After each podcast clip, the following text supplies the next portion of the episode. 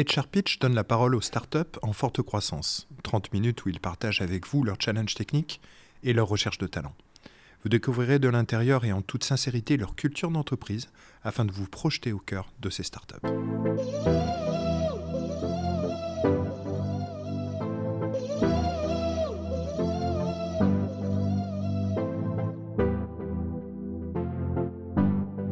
Alors, je suis ravi de recevoir aujourd'hui avec nous l'équipe de Content Square pour ce nouvel épisode de HR Pitch. Je suis en compagnie d'Amandine, collaboratrice Flint, et nos invités aujourd'hui sont Célia, qui est Chief People Officer, et Patrick, Chief Technical Officer de Content Square.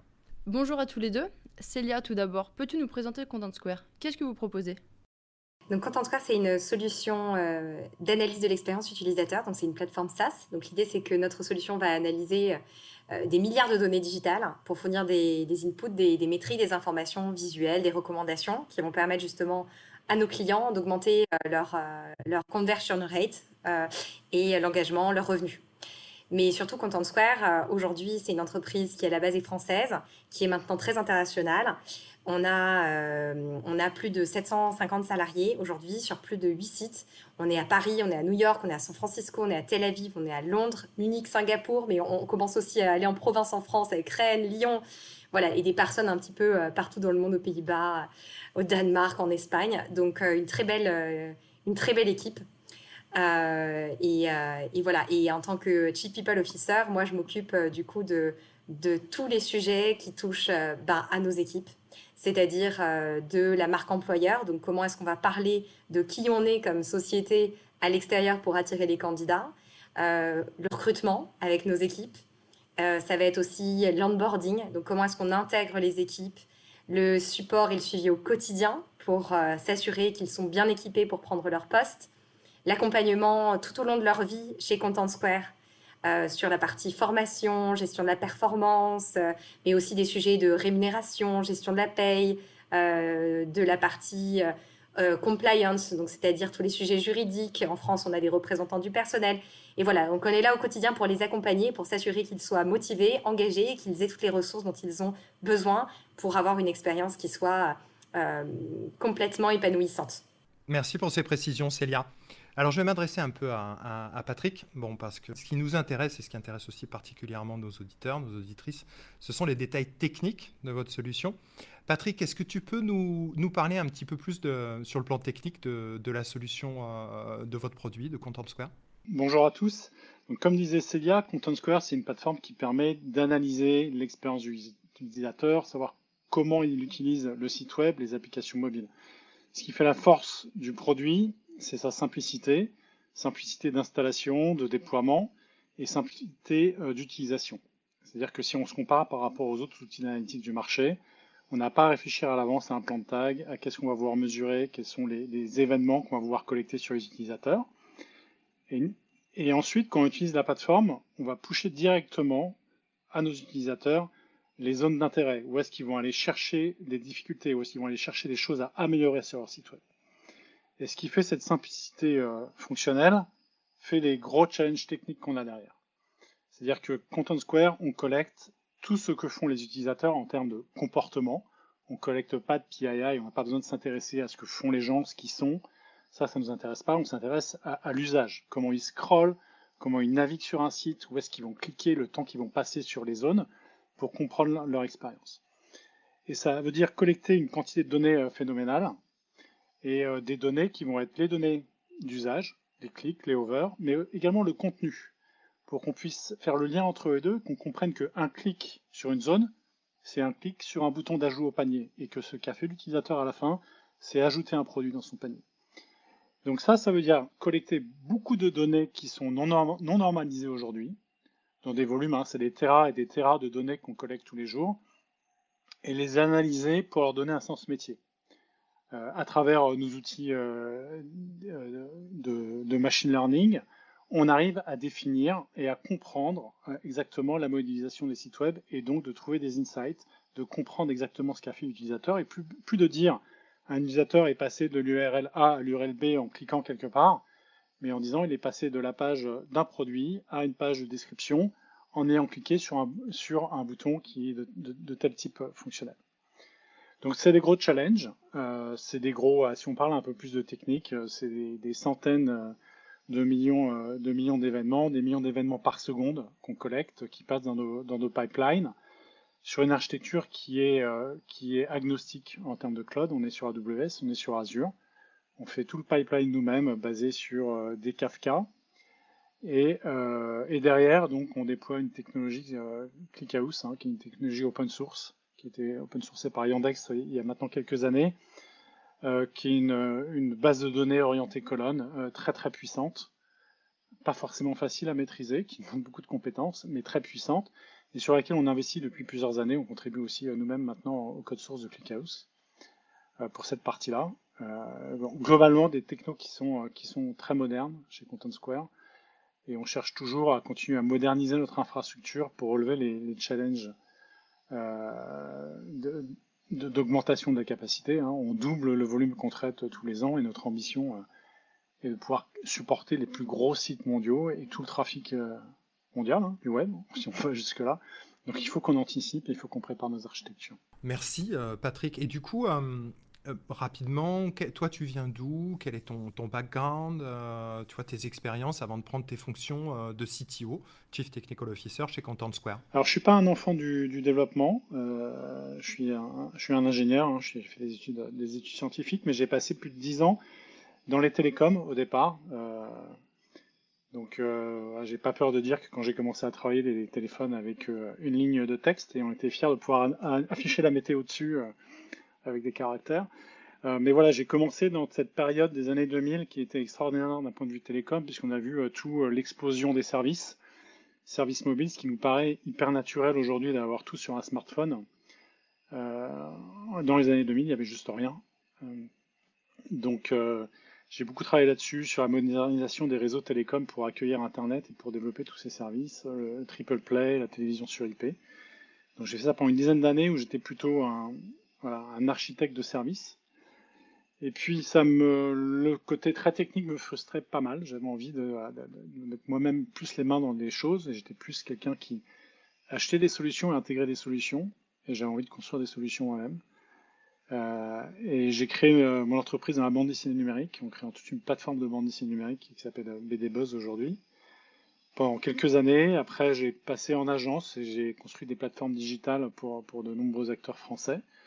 Avant de rejoindre, et à ce moment-là où j'ai complètement basculé, je dirais dans le rôle d'encadrement de, de développeurs, avant de rejoindre Content Square il y a un peu plus de trois ans et demi, pour un, un produit, quand je l'ai vu pour la première fois, je me suis dit c'est un produit du futur, c'était une certitude absolue et immédiate de me dire, euh, je veux faire partie de cette aventure.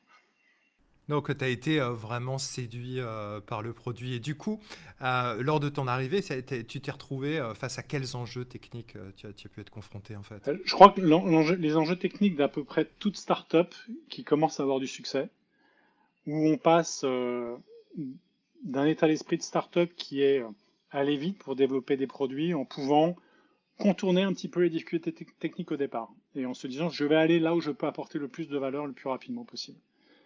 Et on arrive au stade où quand on a commencé à scaler, on commence à avoir des gros clients, il y a des challenges qu'on ne peut plus reculer. Il faut y faire face, il faut y répondre parce que sinon on va buter sur le, développement de l'entreprise. Je crois que je suis arrivé dans ce stade euh, voilà, où certaines difficultés techniques, il fallait les craquer, il fallait investir plus, pour être capable de scaler, pour être capable non seulement de construire une plateforme qui permette de développer des features et d'aller toujours plus vite dans le développement de features, mais aussi de scaler sur les volumes et euh, d'avoir la robustesse d'une plateforme qui va s'adresser à tous les plus grands acteurs du digital euh, dans, le, dans le monde aujourd'hui. Donc c'est comment le challenge, il est comment conserver une agilité, une rapidité de développement avec une très forte qualité et la capacité de, de scaler sur des volumes toujours plus importants. Hmm. Quelque part solidifier le, euh, la croissance très rapide qu'avait eu la startup pour pouvoir investir sur le futur en termes de plateforme, de volume, de performance et de qualité. Voilà, et, sans, bloquer, la dynamique. Sans bloquer la dynamique tout en permettant à la roadmap de continuer à avancer à, à une nouvelle vitesse. Euh, bah, du coup, on parle d'évolution. Donc, Célia, j'aimerais aborder ce point avec toi. Euh, depuis ton arrivée, donc il y a 4 ans au sein de Content Square, est-ce que tu peux nous partager les transformations que tu as connues au sein de l'organisation? Là, il y en a eu tout un paquet. Euh, Content Square, effectivement, moi, quand je l'ai rejoint, Pour vous donner une idée, on était à peu près 100, 100 salariés. Euh, on était encore très très français. On venait d'ouvrir le bureau euh, à Londres six mois plus tôt. Et Jonathan, donc notre euh, CEO fondateur, partait avec femme et bébé sous le bras ouvrir le bureau aux US. Donc c'était le début de l'internationalisation. Et, depuis, bah, quatre ans plus tard, comme je le disais, hein, de, de, 100, on est passé à plus de 750. on a aujourd'hui à peu près 50 nationalités différentes en interne. Euh, on a plus de 8 sites. Euh, quand je suis arrivée, on était au démarrage de la construction du département RH. Rien n'existait. Là, euh, j'ai la chance d'être accompagnée par une équipe d'une trentaine de personnes, avec des équipes sur place, donc dans chaque région, pour accompagner nos équipes, donc en France, en Israël, aux États-Unis, à Londres. donc énormément de transformations. Euh, on a, euh, avec une telle croissance, il faut l'avoir en tête, on accueille, on accueille entre 10 et 20 personnes par mois, hein, Worldwide. Donc, euh, quand on est petit au démarrage, tous les trimestres, c'est quasiment une nouvelle entreprise qui se crée. Donc, forcément, il faut être extrêmement agile, faut être, c'est un peu la course, c'est ce qu'explique Patrick. On est dans une phase d'hypercroissance. Et je pense qu'on a atteint, on a atteint des sommets quand, il y a un an et demi, on a racheté, euh, on, a, on, a, fait donc euh, cette, merger avec euh, Clicktel, qui était finalement quasiment équivalente en termes d'effectifs. Donc une entreprise israélienne qui était très implémentée notamment aux États-Unis. et donc du jour au lendemain, on a doublé, doublé nos, effectifs. Donc challenge énorme en termes d'intégration organisationnelle, mais aussi euh, d'harmonisation de, de, la culture. Et euh, ce qui a été très chouette dans ce projet, c'est qu'on a véritablement voulu traiter ça comme on, euh, rassemble des forces. mais forcément, ça veut aussi dire qu'il faut, il faut réussir à faire collaborer les gens. Et l'enjeu, et ça Patrick pourra en parler, c'était de se dire on avait du coup deux solutions. On avait deux équipes de monde, de culture. On avait aussi deux solutions techniques. Et donc ça veut dire maintenir pendant un petit moment deux types d'organisations en parallèle pour pouvoir maintenir euh, les solutions existantes et en même temps travailler sur la future solution qui prend le meilleur des deux mondes euh, pour créer euh, le produit le plus, le plus pertinent pour nos, pour nos clients et nos prospects. Donc euh, ça, ça a été un extrait, euh, forcément un, changement important, mais il n'y a pas que, que euh, Clicktel. On a, en, un an et demi, on a acheté finalement, sur, ces deux dernières années, on a racheté quatre entreprises. Donc il y a eu Clicktel, mais il y a eu Pricing Assistant, Adapt Web, Boost. Donc à chaque fois des, très beaux projets, ce qui nous permet aussi de faire de la croissance du coup avec des, additions et des, nouveaux modèles. Euh, et donc, euh, donc ça, c'est très chouette. On a aussi lancé un incubateur de start-up. Euh, on a créé notre fondation qui se lance. Donc, énormément de projets. énormément d'internationalisation, puisque je disais, on, on s'est renforcé donc forcément aux États-Unis, on s'est lancé, on vient d'ouvrir notre entité à Singapour. Donc le changement, en fait, c'est constant. Chez, chez nous, c'est la norme, si on veut. Il est, il est continuel, ouais. Tu me parlais d'hypercroissance, excuse-moi, et du coup, Qu'est-ce que vous avez mis en place concrètement pour, euh, pour gérer cette croissance dans de bonnes conditions au niveau du management, du recrutement? Vous avez mis des choses en place particulières ou pas spécialement? Alors, on a beaucoup investi sur nos équipes recrutement, ça c'est important. Et puis, effectivement, quand on va si vite, hein, il faut faire attention à justement euh, euh, avoir la bonne approche. C'est-à-dire qu'il ne faut pas, il faut pas se, être dans une vision trop court-termiste malgré tout. Et c'est ça souvent euh, la difficulté, c'est parce que on est toujours en retard finalement et on veut toujours, euh, on, court toujours après finalement euh, le, train. Donc l'idée c'est de pas pas se tromper et de bien assesser nos besoins. Et du coup de, de résister à cette pression du temps. Donc forcément ne pas se baser que sur des hard skills mais aussi vraiment investir sur des soft skills et surtout sur euh, ce que nous on appelle le culture fit, c'est-à-dire la, capacité à s'intégrer dans notre culture d'entreprise, euh, à comprendre les dynamiques des équipes pour pouvoir bien collaborer avec elles et s'assurer que du coup on est, aligné. Et, et, notre entreprise, c'est comme toute entreprise, c'est-à-dire que euh, ça va pas convenir à tout le monde et c'est pas grave. Et on est, on est très à l'aise avec ça. Donc c'est comment est-ce qu'on donne la meilleure compréhension de notre environnement à nos candidats pour qu'ils soient très au clair sur ce qui va les attendre et qu'ils puissent être sûrs que c'est un win-win, que c'est gagnant-gagnant pour eux euh, et qu'ils vont rejoindre une expérience qui, qui, va les rendre, euh, qui va les rendre heureux professionnellement. Donc voilà. donc beaucoup d'investissements sur la partie sur la partie recrutement, donc sur des équipes qui sont là pour pour accompagner nos opérationnels dans leur stratégie de croissance mais aussi sur la culture, comme je le disais, parce que très important quand on est des équipes qui, qui grandissent vite euh, et qui du coup bah, se diversifient, de remettre euh, du lien et de se retrouver finalement autour de valeurs communes. Donc les valeurs, c'est quelque chose qui est important. Euh, ça, on, les a exprimées en fait, et c'est les équipes, elles sont venues des équipes et on essaie de les faire vivre, on essaie de, s'assurer qu'on est tous toujours alignés avec, et c'est quelque chose qui évolue forcément. Mais c'est pas pas que les mots. Hein. Ce qui compte le plus, c'est bien sûr ce qu'on en fait derrière. Et donc c'est toutes les actions qu'on va entreprendre qui sont en lien avec ça. Donc par exemple chez nous, il y a quelque chose qui est un peu particulier, mais la, vie de l'entreprise, euh, les moments justement où on se réunit et où on, crée du lien, on les a comment dire, quasiment externalisés à ce qu'on appelle des cultures crew. Donc on a des groupes de volontaires dans chacun de nos pays. On leur a dit, bah voilà, vous savez mieux ce dont vous avez envie, vous savez mieux comment rendre les équipes heureux. Et, de toute façon, la culture d'entreprise, c'est pas une approche top-down. Euh, c'est quelque chose auquel euh, chacun doit contribuer. Parce que finalement, on est dans une communauté et donc tout un chacun est responsable de, participer à, l'expérience finalement euh, de, l'environnement de travail qu'on a, envie de, a envie de mettre en place. Donc, on a des volontaires qui sont extrêmement motivés, qui passent du temps en dehors de leur, de leur rôle traditionnel euh, pour, euh, pour nous aider justement à mobiliser, à engager les équipes. C'est super euh, comme approche. Et du coup, tu insistes vraiment sur le lien. du coup, là, je pense notamment à l'impact du Covid qu'il y a eu sur le fonctionnement d'entreprise. Qu'en est-il du remote? Comment justement avec le remote, tout ça, vous arrivez à maintenir le lien? Je pense par exemple à des nouveaux arrivants chez Content Square. Ouais. C'est une très bonne question. Hein. Il faut avoir en tête que quasiment, quasiment un tiers finalement de, de, notre effectif a été, a été onboardé, a été intégré euh, pendant le Covid parce qu'on a eu la chance de continuer à grandir. Euh, il faut l'avoir en tête. Et ça, c'est rare aussi.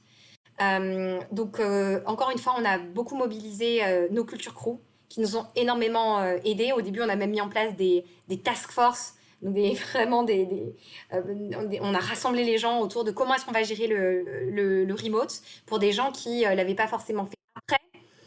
On a eu la chance parce que chez nous, on avait quand même déjà beaucoup de gens, puisqu'on était très distribués, qui étaient habitués à travailler à distance parce qu'on a des équipes qui euh, ont leurs collègues euh, pas sur les mêmes euh, sites, pas sur les mêmes pays. Donc ça, ça fonctionnait déjà. On avait déjà appris à collaborer ensemble à distance et on avait des gens qui étaient déjà en full remote. Donc, donc voilà, donc pour nous, la, transition n'a pas été, je pense, si compliquée. Ce qui est difficile pour tout le monde, c'est la durée et c'est l'isolation, forcément sociale, que, euh, que le Covid entraîne. Parce que c'est pas pareil de choisir d'être en, d'être en remote, en télétravail, que, que d'être forcé et dans des conditions qui sont pas forcément adaptées. Donc ça, c'est pas simple. Donc qu'est-ce qu'on a fait? On a mis en place des plans d'action, on a fait des surveys, euh, donc des petites enquêtes très régulières pour savoir comment nos équipes allaient. toutes nos cultures crew se sont mis en ordre de marche pour finalement transformer toutes les initiatives qu'on avait physiques pour les transformer en, initiatives digitales et continuer d'engager euh, d'engager tout le monde. Euh, évidemment, euh, c'est pas toujours évident, mais en tout cas, je pense que tout le monde a, senti l'envie de, garder le lien. Et, ça, c'est le plus important, et l'envie de, prendre soin les uns des autres. Et j'ai jamais vu un, élan de solidarité aussi fort que pendant cette période Covid. on a eu des discussions qui n'étaient pas simples hein, pendant cette période. Euh, quand ça a démarré, je pense que comme toute entreprise, on s'est dit qu'est-ce qui va se passer, quel va être l'impact business? Euh, on a eu de la chance de continuer à grandir, ce que je disais, on a, mis en, suspens nos recrutements, mais pendant quelques semaines uniquement. Et après, les discussions qu'on a eues, c'est euh, surtout les territoires étaient très différents en termes de règles. Donc en France, par exemple, il y avait le chômage partiel, c'était pas le cas ailleurs, mais on s'est posé la question qu'est-ce qu'on fait? Et notre conviction, c'était de se dire on est confiant dans le modèle de Content Square. Euh, et on veut que nos équipes soient protégées. En tout cas, on veut protéger au maximum nos équipes pour que demain, quand ça reprend, euh, on soit tous prêts. Et dans l'attente, on va tous essayer de se renouveler euh, et, de surmonter cette crise de façon solidaire. Donc, on n'a pas fait de coupe de salaire, on n'a pas fait de chômage partiel, on n'a pas fait de, licenciement au départ qui était lié au Covid. Donc ça, ça a été très important. finalement, les seules coupes de salaire qu'on a fait, c'était sur la partie exec, où on a contribué à cet effort. Euh, et on a eu des, messages euh, de, soutien et de reconnaissance extrêmement forts de nos équipes. Et même certains salariés qui sont, sont proposés de, couper spontanément leur salaire pour contribuer à l'effort. Et honnêtement, je pense que c'est quelque chose qui restera euh, qui restera à jamais dans ma carrière parce que en termes d'efforts de, de, solidarité, d'élan de solidarité, c'était extrêmement puissant. Très beau geste euh, euh, et, content de voir que, euh, pour Content Square ça, a fonctionné. ça fait plaisir aussi d'entendre un peu ça. Je vais me tourner un peu vers, Patrick. Je, voulais revenir sur le côté un petit peu technique. Tu m'as parlé de Kafka, tu m'as parlé de certaines choses, etc. Quel langage vous avez en back-end, en front-end? Quel type de méthodologie vous utilisez? Est-ce que vous êtes en agile? Est-ce que vous êtes un petit peu comme c'est à la mode en, tribe, un petit peu à la, en squad à la, à la Spotify euh, approche DevOps ou pas. Voilà, sors-nous un petit peu euh, tout, le, tout l'attirail tech que tu as euh, à ta disposition. Alors on essaye, on essaye de, de s'inspirer, mais de ne pas se laisser influencer. C'est-à-dire qu'on déjà on évite de récupérer tous les, tous les noms ou toutes les dénominations qui existent et qui font un peu, un peu la hype dans les meetups, etc. Comme les tribes de. Pour une raison simple, c'est que quand on utilise ces noms-là, chacun comprend quelque chose d'un peu différent. Et c'est très difficile d'instaurer et d'expliquer aux gens ce qu'on veut faire quand on utilise un nom qui a déjà un sens pour chacun. Donc on essaye de ne pas trop utiliser les termes tribe, feature team, ce genre de choses. On a des termes qui nous sont propres chez Content Square, comme des tails, des squares, euh, des circles, ce genre de choses. Euh, et, euh, on essaye vraiment de, s'inspirer de ce qui fonctionne bien, mais surtout de ce qu'on comprend, euh, de jamais faire quelque chose qu'on ne comprend pas bien, et même si on voit d'autres qui nous disent on a fait ça, c'est génial. Si on comprend pas très bien pourquoi ça marcherait chez nous, on n'y va pas trop. Euh, et donc on a un mix, un mix d'organisation qui est un mix entre une gestion projet assez classique et de l'agile. De base, on a ce qu'on appelle des squares, qu'on peut comparer à des feature teams, qui vont avoir un périmètre fonctionnel à peu près cohérent. Euh, avec un groupe de développeurs, euh, euh, un QA, un, product, un product manager, qui vont avoir à peu près une, roadmap sur un quarter pour travailler sur un certain nombre de projets. Mais à côté de ça, on va venir rajouter ce qu'on appelle un chef de projet technique, dont le rôle va être de fluidifier toute cette activité. un peu comme un Scrum Master, quelque part? Alors, il va jouer le rôle un petit peu d'un Scrum Master, mais il va aller beaucoup plus loin, en reprenant des choses qui sont tirer de méthodes un peu plus classiques du cycle en V, comme par exemple l'analyse de risque, faire plus de planification. Et l'idée est d'avoir quelqu'un qui va avoir une vision globale sur l'activité à plusieurs mois et qui va être capable d'amener en plus du rythme agile de sprint en sprint où on se dit ce qu'il va faire, lui, il va projeter le travail.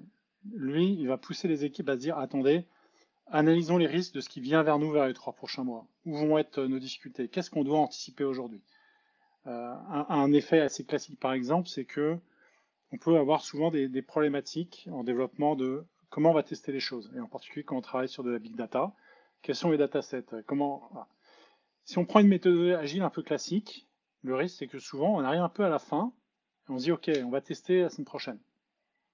Mais peut-être que pour tester la semaine prochaine, il fallait commencer à bosser il y a trois mois pour construire les datasets.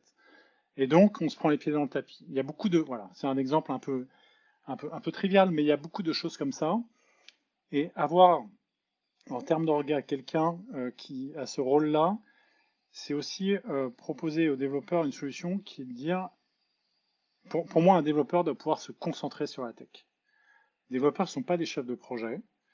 Euh, ils sont là pour, pour concevoir, pour développer, pour proposer des solutions techniques, pour aider à travailler avec le produit et à trouver la solution de demain.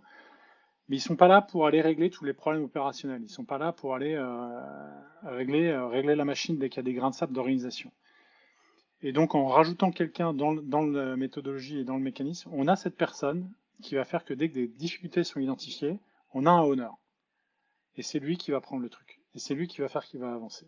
C'est le facilitateur et c'est celui qui va dire non, c'est pas un développeur qui, euh, au moment du, sprint planning, va lever la main en disant ok, je veux bien m'occuper de ça alors qu'en général, euh, il n'en a pas envie, il ne sait pas forcément faire, et surtout, c'est pas forcément, c'est pas là où il apportera le plus de valeur, et il apportera plus de valeur sur la partie tech. Donc on a une méthodologie un peu hybride comme ça. Et du coup, euh, vous grossissez fort, vous avez besoin de, d'onboarder, d'attirer, de recruter des nouveaux talents. Justement, quel type de, quel type de métier, quel type de, de, de personnes dans la tech vous recherchez euh, quel type de développeur, quel type de DevOps, etc. Euh, qu'est-ce, que, qu'est-ce qui est le plus en souffrance, j'ai envie de dire, chez Content Square? Alors, on, recrute à peu près dans tous les profils techniques. Euh, on recrute pas que des profils techniques. Hein. une, équipe de R&D, je crois que c'est une des clés pour scaler, c'est de bien comprendre que dans une équipe de dev, il ne faut pas que des devs. Si on a que des devs, on a vite des problèmes d'organisation. Donc, euh, il y a des product managers, bien sûr, il y a des chefs de projet techniques, euh, il y a des gens pour faire les, pour faire les tests. Euh, et, puis, et puis, il faut des structures de management fortes. c'est souvent quelque chose qui est pas toujours bien compris dans les équipes techniques et dans les équipes techniques jeunes. Qu'est-ce que va apporter un manager? Euh, Est-ce que mon manager doit être un expert technique ou pas? Euh, C'est une question assez large. Euh, mais pour est, on est convaincu que le management est complètement clé et qu'on a besoin de managers qui sont des vrais managers, qui sont pas, évidemment en général sont des gens très techniques, qui comprennent très bien la technique, mais qui sont même pas forcément des anciens, des anciens développeurs. et en termes de profil technique, on recrute évidemment des data engineers, euh, donc en termes de techno, qu'est-ce qu'on utilise en termes de j'ai parlé de Kafka, de ClickHouse, mais on utilise aussi Flick, on utilise aussi euh, Aerospike. Euh, en, termes de techno, en termes de langage, on est sur du Scala, sur du Python, majoritairement sur un peu de Go aussi, sur la partie pipeline, pipeline de données.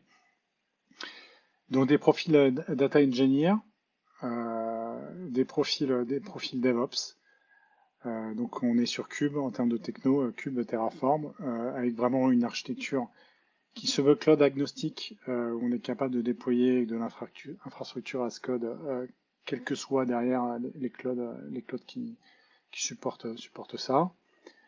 En termes d'autres technos, je dirais plus sur la partie applicative, on est, on est on est en full, full TypeScript aujourd'hui, que ce soit sur la partie front ou sur la partie back. Euh, sur la partie back, on a une, sur une architecture microservice euh, supportée par le framework Nest, Nest.js. Et en front, on a à la fois du, Vue et du Angular. On utilise les, deux frameworks euh, aujourd'hui dans, la stack. Et on est en train de, migrer, on a quasiment fini notre migration vers une architecture microservice en front pour être capable justement de pouvoir intégrer un peu n'importe quel type de framework très vite. Euh, et d'avoir énormément de découplage entre nos différentes équipes pour travailler sur, sur une partie de l'application euh, ou une autre. Super, ça c'est les hard skills.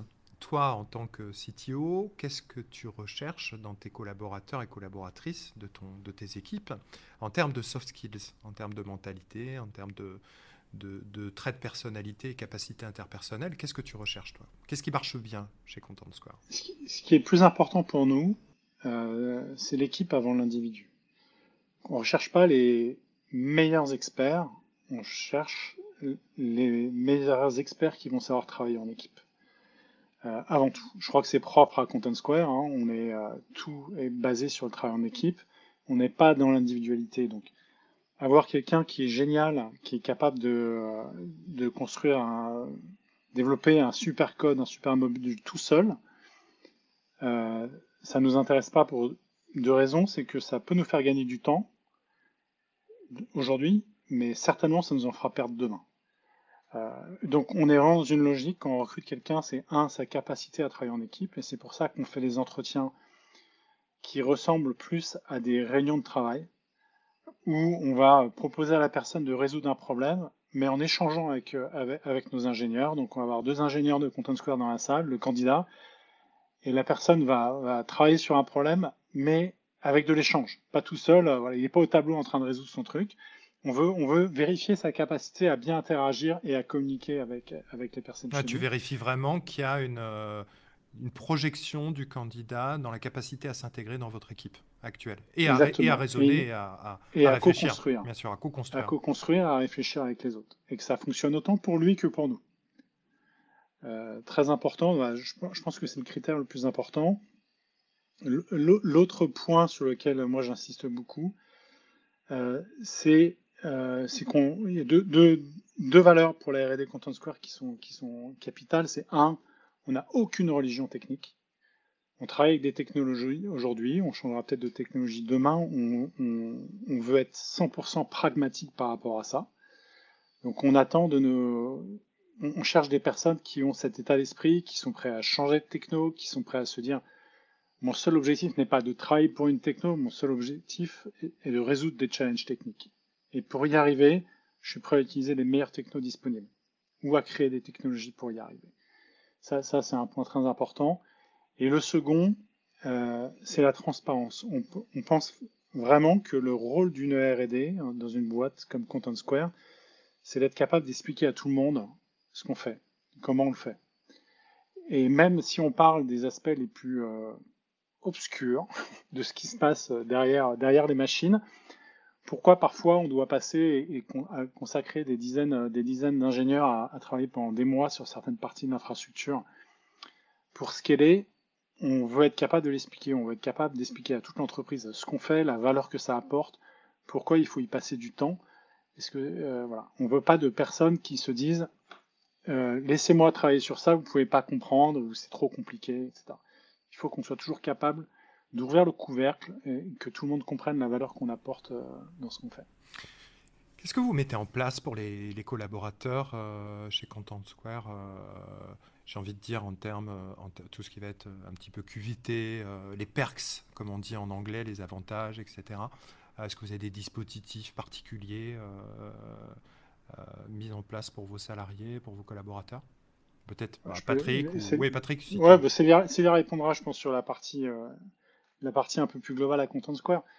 Je pense que côté R&D, côté R&D, je ne sais pas si on peut considérer ça comme, comme un avantage, mais en tout cas, ce qu'on ce pousse, euh, c'est l'initiative.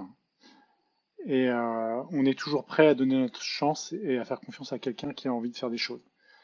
Euh, que ça soit changer de techno, travailler dans un autre domaine, passer d'un domaine technique à un autre domaine technique, proposer une idée de technologie, proposer ce genre de choses, c'est quelque chose qu'on favorise parce qu'on pense que ça participe à l'innovation de Content Square, ça participe au développement de chacun dans la boîte.